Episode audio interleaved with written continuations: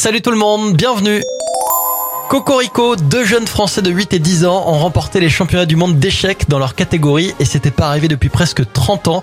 Le président de la Fédération française des échecs s'est réjoui de cette bonne nouvelle et ces deux victoires qui, selon lui, contribueront à susciter de nouvelles vocations chez les jeunes et assurent une relève prometteuse au sein de l'équipe de France.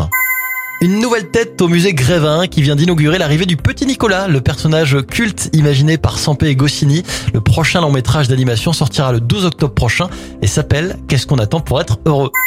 On termine avec une idée originale d'une compagnie aérienne. Pendant un vol en direction d'Hawaï, cette compagnie a décidé de faire passer le temps à ses passagers en leur distribuant des ukulélés et en leur offrant une leçon gratuite. Parfait hein, pour se mettre dans l'ambiance d'Hawaï avant d'atterrir.